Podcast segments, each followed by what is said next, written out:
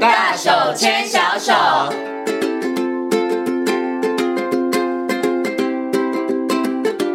这里是教育广播电台，您现在所收听到的节目呢是《遇见幸福幼儿园》，我是贤琴。接下来呢，在我们节目当中呢，要进行的单元是“大手牵小手”的单元。很高兴的为大家邀请到奇威儿童专注力呃中心的执行长廖晨光老师来到节目当中哦。Hello，光光老师你好。各位听众，大家好。嗯，今天呢，我们要请光光老师哦，跟大家来分享，就是呢，爸爸妈妈可以在生活当中如何来协助我们的孩子，他们的感觉统合可以发展的更好哦。嗯其实呢，要帮助孩子有一个好的感觉统合发展，或者是感觉统合不失调，爸爸妈妈的角色其实很重要啊，哦。对，是大概是最重要 的。哦，最重要，所以爸爸妈妈这一集要认真听，啊对责因无为旁贷。实际上，不管你是去医院或者去呃机构做训练啊，嗯哼那基本上大概他大概在这边大概就是一天嘛，最多两天而已。那其他时间大部分都在家里，嗯哼，所以可能爸妈在家里的协助还是必要的。其实孩子的感觉统合发展想要发展的好，他一定要在日常生活当中常常，他其实跟练习、跟经验。其实都有一些关系，对对不对？对所以当他如果呃某一些动作他做的不够多的时嗯候，他自然而然在这个部分上面的发展，他就会比较弱一呃，点是点的了，。没错。嗯好，所以今天呢，光光老师就要跟大家来分享，我们如何在日常生活当中，从不同的面向，包含了我们的视觉、视觉、触觉、本庭觉这一些上面，嗯然后可以透过哪一些小活动或者是小游戏，然后可以帮助孩子在这个地方发展。哦是嗯，好，那实际上在日常生活，如果我们要加强孩子的感觉统合哈，嗯我们最重要大概是两件事，爸妈可能要先注意哈。第一个就是这个安全和整洁的环境，嗯哼好，嗯、基本上我们现在必须讲说，实际上以前我们的生活物质生活实际上是比较差的哦，所以基本上家里也没什么东西，就顶多就是一台电视机、洗衣机，啊，也没什么机了，嗯对不对？没错但是呃，现在讲实在，家里随便大概就有十几只鸡，哈、 嗯对而。且电器用品很多，对，然后当然就电器用品就是会有电线嘛，嗯所以我们的垂坠物和电线都会很多。那实际上孩子基本上并不会想要，呃，就是我们为什么会一直要想要保护孩子，就是因为有危险嘛。嗯哼哦，比如说你家又有电呃电热水瓶，然后又有什么什么什么，诶，那就会很多威胁在那嗯边。那当然因为有威胁在那边，我们就要保护它。哦，就比如说像厨房，我们也可能不敢让它靠近。嗯哼，对，为什么？因为诶，厨房可能会有危险。诶，如果我们的家电或者是我们的物品越多，那当然小孩的危险性就会越高。嗯那危险性越高，我们就会不自主的就会过度保护。是哦，那这当然就会影响到他的环境探索的能力。好、那所以第一件事情还是这个给予安全和整洁的环境，哈、这是绝对必须的。那第二件事情实际上就是呢，诶，我们忽略一个东西很重要，实际上就是生活自理能力的发展。好、也就是说，小孩子实际上在发展过程当中，实际上有一个很重要的东西叫生活自理能力。啊、嗯我们与其我们说训练孩子的专注，呃，做这个感感觉觉统统合合，嗯啊、但是你想想看，这个小孩子如果他有基本的生活自理能力，诶，他自己便便了，对不对，然后尿布妈妈帮他包好了，自己拿去丢垃圾桶，讲实在你也练到他走路啊，对不对？哦你也练他手还有眼大协肌调肉啊啊，对，嗯哦，所以实际上很简单，就是说不用不用想太多太复杂，哦，日常生活的训练实际上就是在练他的感觉统合。哦，是，哦嗯，但是我们现在为什么我们说感觉统合很重要？很简单，因为呢，我们现在的生活过度强调视觉的学习，嗯哦，视觉学习实际上现在被过度强调哦。基本上我们坐在座位上学习，只要练了两个，第一个耳朵听，第二个眼睛看。嗯所以基本上我们在读书的时候就是练这两个。诶，但是以前呢，我们上课时间没那么长，小孩子会在外面跑，所以嗯他自然呢，前听觉、触觉，其他感觉功能他都有。嗯，好、那现在状况又更差了。好、现在状况更差是手机发展出来以后，孩子连耳朵都不听啊。他一直在发展他的视觉 啊，对对对对，嗯啊但我们就觉得很棒啊！你看他好认真啊，都坐在那边，然后一直嗯他看，不会你看吵我们，呃，不是不会吵我们，你看他学的也很快啊，嗯对，哎，但是呢，我们只强调了他所有感觉统合的一个嗯啊、叫做视觉。是，但等到四呃，等到他等到四岁要读幼稚园的时候，老师就会一直说：“妈妈，他耳朵都没在听。嗯”哦，那很简单，因为他都用眼睛看的。哦是嗯哦，但问题是，当我们讲话的时候，他听不见，你不觉得是一个很大的问题？嗯，这这的确问题很大，对，所以现在就变成说，呃，可能我们第一个要先要做的是整洁的安全啊、整洁的环境，嗯哼，啊、还有孩子生活自理的能力。嗯哼那这两个可能是我们一起开始，我们最需要先做的。嗯哼好，OK，所以对于爸爸妈妈来讲，我觉得这两个部分其实都不困难啦，对不对？哈、嗯我们先有一个安全的、整洁的环境，那家里面的电器没有用到的，可以稍微收一收，对不嗯对？你一定要让孩子有活动的空间嘛，对。然后你其实放心，那孩子才能够去探索嘛，哈。然后再来就是刚刚光光老师提到的，这个我觉得也是现在在访问很多幼儿园的老师里头，他们有提到的对，嗯大家不要小看这一些生活自理的能力，他不是只是把自己照顾好而嗯已，他其实会帮助你有一些能力的培养，那这些能力会让他日后包含了社交、人际跟学习，或者在课业上面，他其实都会有很大的影响了。哈、嗯 o k 好，那我们接下来呢，光光老师就要就各个部分方面来跟大家谈了哈。哦好，那刚刚光光老师有提到视觉，我们就先从视觉开始好了。好那光光老师视觉，我们是不是就可以不用训练了？因为现在小孩子视觉能力很好，因为他们会看手机、会看电视、会看平板，所以视觉是不是就可以不用忽就可以忽略它了？视觉哦，视觉大概在就是呃，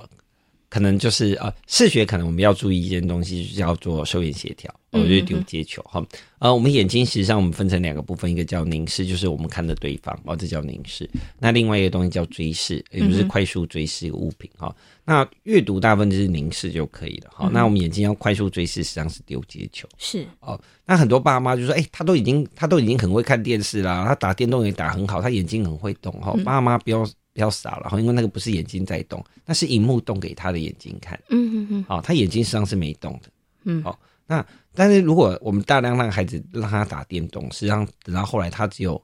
眼睛就是一直在看着固定的地方，嗯哼但他眼球追视是没出来的。是哦，那等到以后长大这样阅读的时候，他自己看字反而会哦调，他整会楼行。他会有问题啊，对不对？好、哦，那所以呢，演视觉我大概这样跟爸妈解释哈。实际上呢，在两岁之前，小孩子最重要视觉的练习上很简单，就是看爸爸妈妈的眼睛。嗯，好、就是你拿东西给他的时候，他会不会看爸爸妈妈的眼睛？哦，那但是大家要记得，就是小孩子一开始的时候呢，看东西是比较近的，所以一开始我们抱他的时候要近一点，然后看着他的眼睛，然后跟他讲话。那小孩子一定要有视觉注视哦，他有视觉注视，他视觉注视最少要能知道三十秒以上，嗯，那他才可以模仿我们的表情。哦，是，好、嗯哼那如果小孩子如果不会模仿我们表情，他讲话就会比较慢。嗯，好要所以模仿我们的嘴型嘛，哎、对不对，好、嗯所以呢，小孩子实际上在两岁之前最重要就是我们跟他讲话或看他的时候，他会看着我们的脸。嗯哼，好、那当然你也不要都不笑，因为你不笑他就很懒得看你。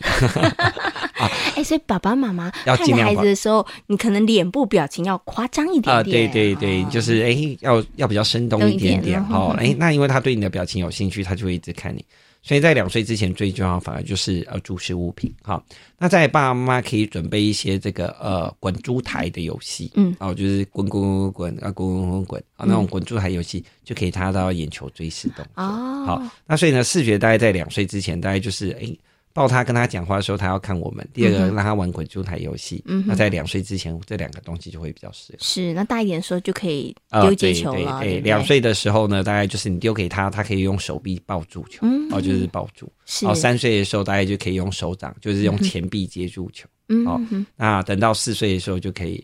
用手接住球。嗯是哦那基本上在视觉大概就是这些东西嗯，哼哼大概对他来说是有帮助嗯，的。哦，爸哦爸妈妈千万不要以为我的小孩子很会看平板，很会看手机，视觉就很好，不是，他那个只有一个部分上面的嗯对练习而已，对嗯对不对？还不够广哈、好，那讲完了这个视觉，我们接下来讲就是因为视觉而被忽略的听觉， 好，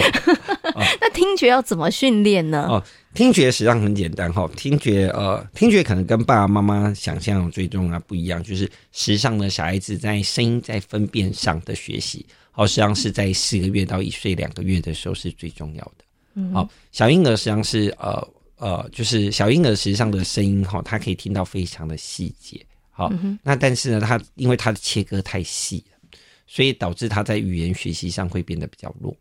那我们实际上有一个很重要的能力，就是在十个月的时候，诶，他会去把相近的声音变成同一个声音嗯哦。比如我说，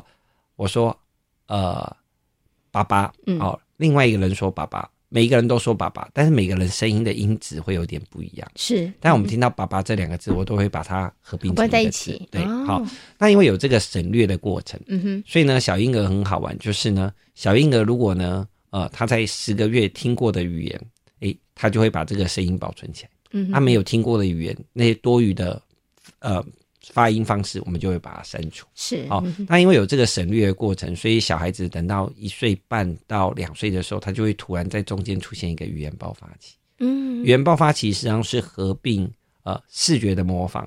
哦，加上声音的分辨，哦诶、它就会出来。所以呢，小婴儿如果你要让他常讲话，实际上很简单，就是早一点讲话。嗯哦、你小时候越常抱着他跟他讲话，诶、这个小孩子在语言发展就会变得比较好。嗯哦，那相反的，就是等到两岁你才跟他讲话，那因为已经过了他的声音的切割时期，嗯哦，所以他以后在注音符号的学习上，他都会变得比较慢。嗯哦 o k 所以呢，小时候呢，反而在一岁之前多抱着孩子，多跟他讲话，诶，对他来说是有帮助的。嗯哼好嗯哼那再来呢，我们可以多让他玩一些声音的游戏啊、哦比如说小铃铛啊、小铃鼓嗯是啊、去吸引他注意力。好、嗯哼那这时候呢，我们有摇铃铛，他就会注意我们；摇铃铛就会注意我们。那当我们在跟他讲话的时候，他才会注意我嗯们。好、那所以在两岁之前上这样的互动就会变得比较重要。好、嗯那两岁的时候是语言发展的关键时期，所以这时候呢，呃，多跟他讲话，然后多让他练习指认物品，对他来说是有很大的帮助的。嗯好、那四岁以后呢，随着他的手指头动作灵巧出来，哎，这时候乐器的学习也会对他是有帮助的。哦，那请问一下光光老师，爸爸妈妈讲话的时候要不要音频高低有些变化？这样哦他们会不会在那个听觉上面的一个刺激上面会稍微没有那么好啊？嗯，呃，这实际上是一个非常重要的呃问题哈，因为实际上跟大人想象不一样哈，就是呃我们的头颅的宽广哈，会跟这个我们辨识呃声音的方向有关哈，嗯因为我们的头比较大，所以呢，当低频的声音哈，低频声音它是有一个波长的，嗯，这个波长呢会刚好卡在我们的头，嗯，哦，那所以呢，基本上来说，低频的声音呢，因为它的波长比较宽，所以基本上低频的声音因为太宽了，所以导致我两耳听到的声音像是一样大小。嗯嗯好、但高频的声音就不一样，因为我头比较大嘛。嗯诶，这个高频声音因为它的声音比较密集，所以呢，它会会被我的头挡住。嗯，所以呢，高频声音变成我右边听到的声音，声音在右边，我右边听到的会比较大声，但我左边因为被我头挡住了，嗯哼所以我听到会比较小就声。是那现在我们大人头比较大，嗯小孩子的头更这样更更小嘛，对对哦，所以呢，对他来说呢，低频的声音他听起来两边是一样的，嗯哎，稍微高一点的，他听起来也是一一样的样，的，嗯哎，反而你要声音要拉高，哎，声音一拉高，他马上就可以听到，哎，两边声音是不一样，哦哦，所以就会变得很多很好玩。有些爸爸讲话比较有磁性，呃，比如说，嗯哎，小宝宝哦，宝宝在看你哦， 啊，那个小孩子只晓得没反应哦有一个声音，但是在哪里他根本就搞不清 楚。啊，哎，但是呢，这时候呃，妈妈妈来妈讲讲话，她就会比较有反应啊。她不是讨厌爸爸，是因为你声音太低。嗯所以通常我们在带孩子，我们会故意用娃娃音，就啊啊，小宝宝好可爱呀、哦，就很简单。我们故意把声音拉拉高高嗯，哎、拉高的时候他方便察觉啊，他当然基本上就会比较有反应，反应会比较好。那如果爸妈讲话反应都很平淡，嗯哦，那因为没有那个起伏，那是小孩就更难察觉。嗯哼哦，那基本上你每天都住在工地，然后每天都很吵，讲而久而久之，你就会把它当背景声音。嗯哦，所以呢，如果爸妈的语调都很平，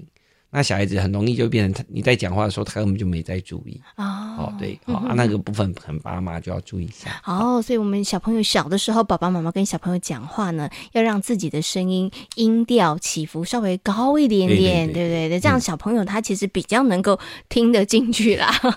OK，好，我们刚刚呢跟大家分享的是这个听觉的部分，是那我们接下来呢来谈谈嗅觉。其实嗅觉部分好像大家比较少去重视到这哦个对部分，对不对好？嗯嗯，嗅觉实际上是这样哈，嗅觉是一种天生就感觉的感觉系统哈。那嗅觉实际上在两岁之前非常重要啊、因为呃两岁之前他的视觉还没有成熟，其他感觉功能还没成熟，他那时候成熟的感觉就只有听觉还有嗅觉哦、所以嗅觉是什么呢？嗅觉是他找妈妈的方式哦、所以呢，他只要闻到呃妈妈的味道，闻到自己的味道，他就会觉得安全。所以如果一个孩子有鼻塞的话，那他的安全感就会比较低。嗯好、就会比较容易闹脾气。好、那所以小婴儿实际上都会有一个包嗯巾、保护巾啊，实际上那个就是因为嗅觉的关系。嗯，那爸妈不用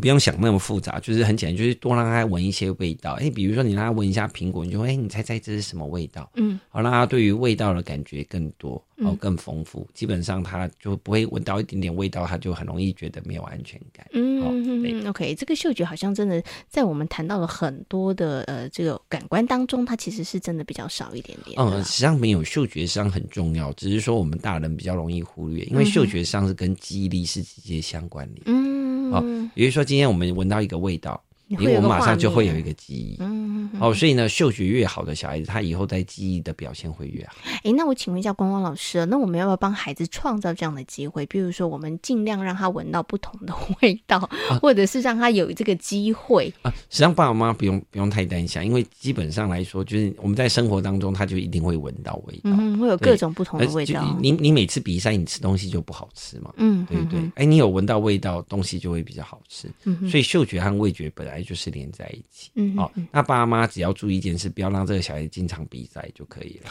所以如果孩子他有鼻子过敏的问题一的定要话，尽早解决。对，所以这个要赶快解对决。对它不止可能会影响孩子的可能精神啊，或嗯者是这个情绪的部分上面。你看他在嗅觉跟味觉的发展上面，他也对会因为可能鼻子过敏、鼻塞，他会对变得比较迟缓一点了。所以，我们实际上不建议爸爸妈妈是给孩子这个，就是我们孩子吃的食物不要过多的调味。嗯哦，实际上最重要的原因也是这个问题。嗯我觉得现在小孩子嗅觉和味觉比较弱，很简单，因为他们的那个食物的添加的味道太多。啊嗯你所有都，你所有的食物你都加酱油，基本上就是酱油味；你所有的食物你都加番茄酱，就是番茄酱味。嗯你今天买的什么鱼有差吗？啊没有差啊，因为我吃起来就是酱油味。对呀、啊，所以嗯反而是呃，就是正常的，就是尽量减少过多的调味剂，实际上对孩子在嗅觉和味觉上都会有。哦，所以他就可以吃到哦，这个是花椰菜的味道。对对这对这个黄鱼的味道可能跟虱目鱼它的真味的是道是不一一样样的对对对哦，所以这个在味觉跟嗅觉方面的实际知上，识我上们面，当然在练习的时候就很简单，就让孩子多闻一些，比如说呃苹果啊，你看这苹果是什么味道，嗯哼就有点像闭着眼睛，然后你闻一闻，你叫他猜嗯，哎嗯哦，比如说拿一个鼻果在他鼻子前面闻，那问他说这是什么，他跟你讲说这是拔蜡，你就死定了。爸妈就担心 了。啊，只是目前来说，呃，就是实际上这个在呃另外一个研究有发现哈，就是实际上呃嗅觉如果嗅觉丧失的时候，跟这个老人失智症它嗯是相关联的，就是老人开始失智的时候，他同时开始丧失嗅觉。嗅觉哦，嗯所以嗅觉跟记忆是直接的连接，所以很多爸妈都觉得不重要，然后又骂孩子你你怎么记忆那么差？ 你先去看他鼻子有没有问题。嗯问题哦，这有可能 哦。光光老师提醒了对大家哈，对，所以像刚刚嗅觉，我想到说，哎，那所以常常带孩子去大自然当中，可能也是不错的哈。哦，对对，因为对大自然当中其实有以其实有很多植物的味道，对对对。对它其实也可以帮助孩子在这个嗅觉部分其上面的实实际刺上我们激就啊，说，实际上真的没办法，就只好让孩子闻香水了。哎，可是香水你又不能整个房间，你 always 不行喷不行一种那香水也不行，对哦不，那对？会很臭。那就没有办法给孩子多一点的这个刺激跟对学对习了。对嗯好，我们刚刚谈到的是嗅觉，那刚刚其实光光老师有顺便提到了味味觉觉的对部分嗯，味觉部分的话，就是孩子在吃的食物上面，对他可能不要口味过重重，或对者是过复杂的对调好味，呃，应该有说小孩子实际上呃，味觉实际上跟他在两岁之前吃过的食物种类有关。好、嗯呃，人类是杂食性的动物，所以在两岁之前吃过的东西，他之后就会记得。嗯哦，那呃，因为现在我们实际上我们现在开始学西式的生活，所以实际上就会有很多什么番茄酱啊、芥末酱啊，基本上所有的东西，你只要番加了番茄酱和芥末酱，吃起来加都了一米样吧？ 基本上就都就差不多，对不对？对所以、呃，就是肉硬和肉软而已。 哦，所以那个东西就变成是可能那个过度调味这个部分要稍微注意。好、那在日本有一段研究就发现，实际上他们调查这个四岁和五岁的小孩子，他发现呢，由于这个呃，由于食物的种类的问题，哦，所以现在小孩子在味觉的区辨上是有有困难的。嗯，所以今天你叫他闭着眼睛，你叫他吃东西，你是可以欺骗他的，哦因为他根本不知道他自己吃了什么东西。好，所以过多的食物的添加剂导致孩子对于味觉的呃迟钝。哦，嗯所以他们现在变成是，你会发现味觉变得迟钝的小孩子都不喜欢吃东西，嗯，因为对他吃东西讲出来就像没你什么乐趣啊，对，因为都你一就样啊，就像你生病嘛，你生病有时候吃起来东西都没有味味道道，就好像嚼蜡一样。嗯哼，哦，所以你说现在小孩为什么不喜欢吃东西？很简单，因为我们给过多的调味剂。嗯哦，那过多的调味剂把它的味觉破坏掉。嗯哦，你只要没有那些调味剂，它就吃不出感觉。好，哦对，，好，那可能有些这个爸爸妈妈，他可能会用的方法可能又更极端一点，他可能嗯说、那那就味道再加重一点，哦，那当然就就更更糟钝糕嘛了对对不对就会变成说他长大以后就会变成挑食，就是他就会吃更固定的食物。嗯对嗯嗯好，OK，好，所以呢，刚好提到在味觉的部分上面呢，就是孩子吃的东西不要调味太复杂，然后嗯对口味不要太重，对不对？那是不是我们也应该让孩子尝试不同的东西？啊，对，尽好，量包含了口感、软硬，或者是不同的酸甜苦辣、不同的是味道，这对他的味觉部分上面的刺激，是不是对也是都比较是好一的样？啊，就是增加小孩子食物的复杂度、哦。嗯那孩子的食物复杂度的种类，很多爸妈就说：“老师干嘛要逼着孩子吃这个呃蔬菜水果？因为他的食物复杂度如果不够，那他以后偏食或者是缺乏什么营养的风险就会比较高。”嗯哦嗯，嗯对，这个部分就可能要蛮重要。嗯哼然后再就是挑食的话，也会碰到一个问题，就是呃，他可能就是人家都能吃，但他就是不能吃嘛，嗯就嗯嗯这样子，嗯哼，所以跟大家相处，大家就是说他有点难搞。难搞啦。哎，所以刚刚光光老师有提到嗯一个哈，我就好奇了。所以孩子，比如说他进入到幼儿园里头，三四岁他会有一些挑食的状况，是不是就是他在小的时候他的接触到的食物的复杂度不够多对，嗯他可能太单一了，或者只有两三项，所以才会变成他以后在这个吃东西的时候会有挑食的这样的状况。 你看，基本上小孩子基本上在两岁的时候什么嘛都吃，对不对？嗯因为不能吃的他也放嘴巴。 也对，也对哦，对啊，你怎么没错哎搞到四岁的时候他什么都不放嘴巴？对，哦，所以小时候如果你让他的食物的种类越多，嗯哼哦，那当然注意安全，食物种类越多，他尝过的味道越多，啊，基本上就没什么太大问题。嗯所以现在变得很好玩，现在都是老大挑食，老二不挑食。嗯对，因为老大就是什么吃什么，我们都很怕他过敏，对不对？所以他尝试的东西很少。那当然老二你就随便让他吃，因为没时间管对他了。。对对反正老大能吃的，他都大家都能吃。对嗯哦，所以了解了。所以这样，孩子小的时候，其实尤其在可能接触副食品之后，对对那爸爸妈妈其实当然呃，副食品的这个怎么吃，它还是有一个规则性的对要注意的。但是我们可以尽量在食物上面它更多元，嗯对，那这个都可以帮助孩子在以后他其实呃可能更大一点的时候，就不会在饮食方面对，绝会对成不会为。挑不会食啊。通常，呃，味觉有问题的小孩子，基本上来说，通常等到冲突，大家都是国小。嗯，因为在幼稚园阶段，我们都会包容他嘛。等到国小就他也睁一只挑眼食闭一只眼对啊等到国小挑食，我们就会疯掉。对。 可是这时候赶快加问一个问题：那如果到国小这时候怎么办呢？那爸爸妈妈逼他吗？也不行啊，他已所以可能经哦要等到九岁，因为这一阵就算了，等到九岁再做，因为九岁的时候他可以用认知能力去抑制他的呃情绪的反应，嗯，所以你就会变成是一二年级就睁一只睁眼闭一只眼眼，，嗯然后等到三年级再做，啊哦因为九岁的时候他可以用高阶的认知功能去抑制他原始感觉的冲动，嗯嗯嗯那反正九岁再练会比较快。是哦，好，嗯对嗯所以如果有听众朋友家里头的小孩、现在正是小学一年级、二年级或大班，你为他挑食觉得很伤脑筋的话，嗯光光老师告诉大家，就稍微睁一只眼闭一只眼，等到九岁再做 到九岁的时候对，但是在大班的时候是可以做的，嗯哼哼是一年级到三年级的时候会比就较比较辛难苦对，嗯对，所以还是要提醒爸爸妈妈啦。小朋友如果在幼儿园的时候，你就发现他有挑食的嗯状况的时候，其实那时候就可以试着帮孩子来做一些调整跟改变了啦。啊因为幼儿园的时候，这样很简单，就是同学做什么，他他因为面子问题，他就要跟着人家做。嗯嗯，所以，比如别人吃什么，这时候你就跟他讲，哎、他也有吃所，以这时候用一些方法，其实就可以对，帮忙他了。啊嗯因为在幼稚园的时候，在大班的时候，小孩子的发展最重要的目标就是要跟别人做一样的事嗯情。哼哼哼哼，所以他看到别人吃，他就会跟着吃。是所以在幼稚园大班的时候，你可以刚好，因为他那时候刚好在发展这个，嗯哼哼所以就可以用这个契机去让他练。嗯哼哦，哼但是等到一年级的时候，这个阶段已经过了，所是以就比较不适合。嗯，就等到好三年级的对时候三啦年级的对时候反而会但是更好的时候就是在孩子两岁以前，爸对爸对妈妈对多给孩子一些不同的食物的，然后增加这个食物的复杂性哈是。好，那我们今天呢，就这个呃孩子的视视觉、听觉、嗅觉还有味觉的部分，请光光老师跟大家谈到了怎么帮助孩子在这些部分上面的感觉统合能力可以更好哦。那光光老师也提供了一些活动或是一些游戏，是那其实我们还没讲完哦，